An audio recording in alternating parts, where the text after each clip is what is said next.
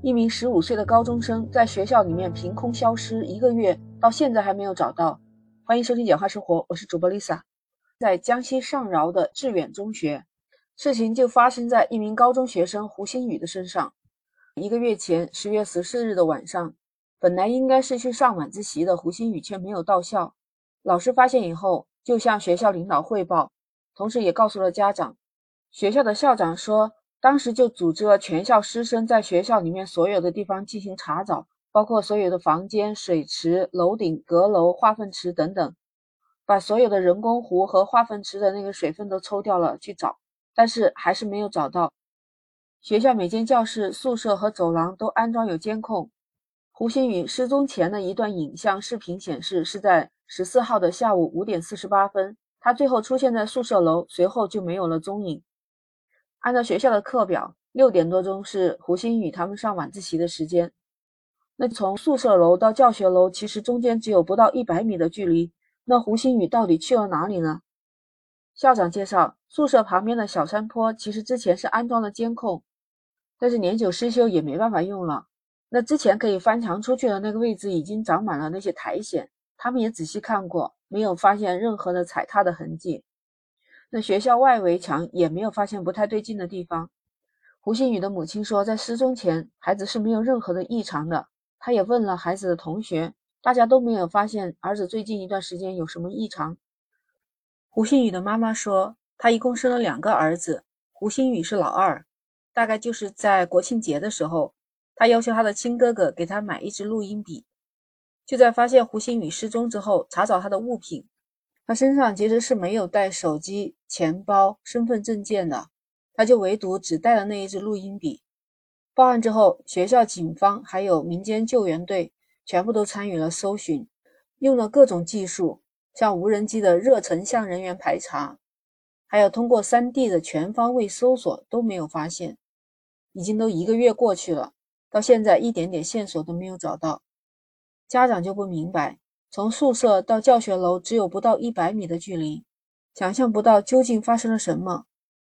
他儿子失踪的这一个月，李女士不知道哭了多少次，每天都是强忍着泪水去寻找啊，试图张贴那些寻人启事，找回他儿子。他们的家属也全部都出动了，学校警方、救援队通通都在找。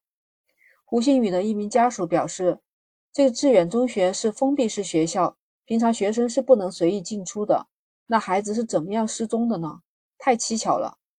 看到这个新闻，心情实在是太沉重了。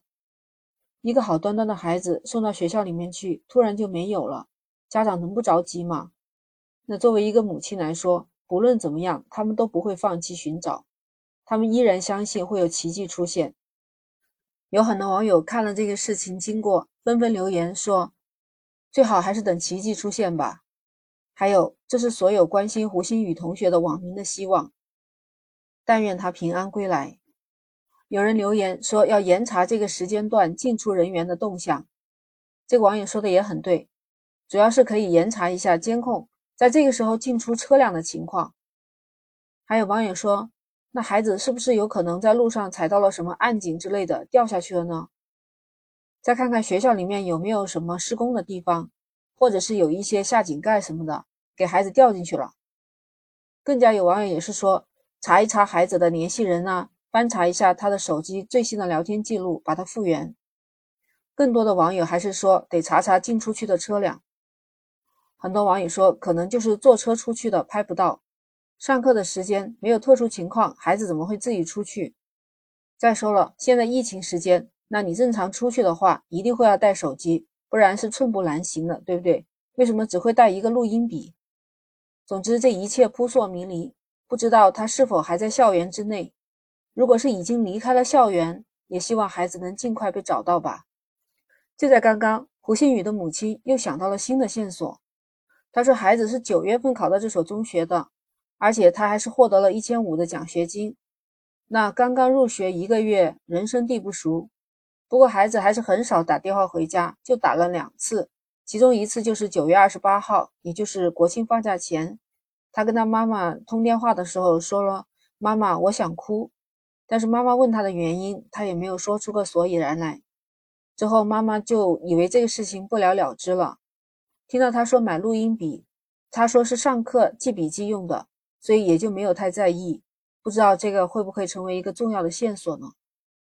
我觉得网友说的很对，更多的应该是去关注学校，要加强安全管理工作，禁止校外无关人员进入学校。既然是封闭式的学校管理，那出现这么大的漏洞，相信学校也要负很大的责任。让我想起来，我曾经也看到过一个报道，在我们广东有一个女中学生也是失踪了，在二零零四年国庆节放完最后一天。女中学生李春玲，她就回到了学校宿舍，洗衣服、洗澡，把这些上课的准备都做好以后，跟平常没什么两样，就到校外去买一点东西。结果从那以后就再也没有见到过这个李春林。家人们也是四处寻找、报案、报警、找求助站啊、录 DNA 啊，所有的方法都在使用，哪怕只有一点点希望，他们都没有放弃。在找这个孩子已经找了十多年了。为什么后来又报道出来？是因为前两年的时候，突然有个远房的亲戚提起来，在某一个地方见到过一个女孩子，讲的是他们家乡口音。然后当时那个远房亲戚也不知道他们家李春明失踪了，所以就没有往这方面去想。结果回来告诉他们家以后，他们觉得很可能就是李春林。后来全家人赶到广州海珠区的一个地方打听一下，说是两年前确实有一个女孩子在那流浪。长相就和过来找她的李春林的妹妹长得差不多。那一段时间，几乎天天都在街道附近流浪的环卫工人也看到过她。可是这两年过去了，再也没有发现这个女孩子出现过。所以他们家人说，还是在继续寻找，说不管怎么样都要找到她。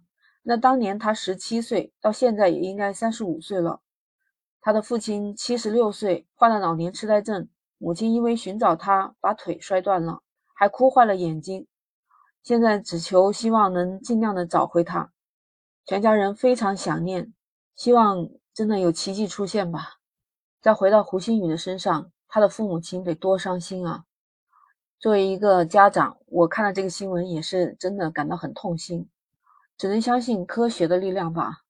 都已经发生一个月了，我也呼吁一下，如果能听到这个音频的朋友。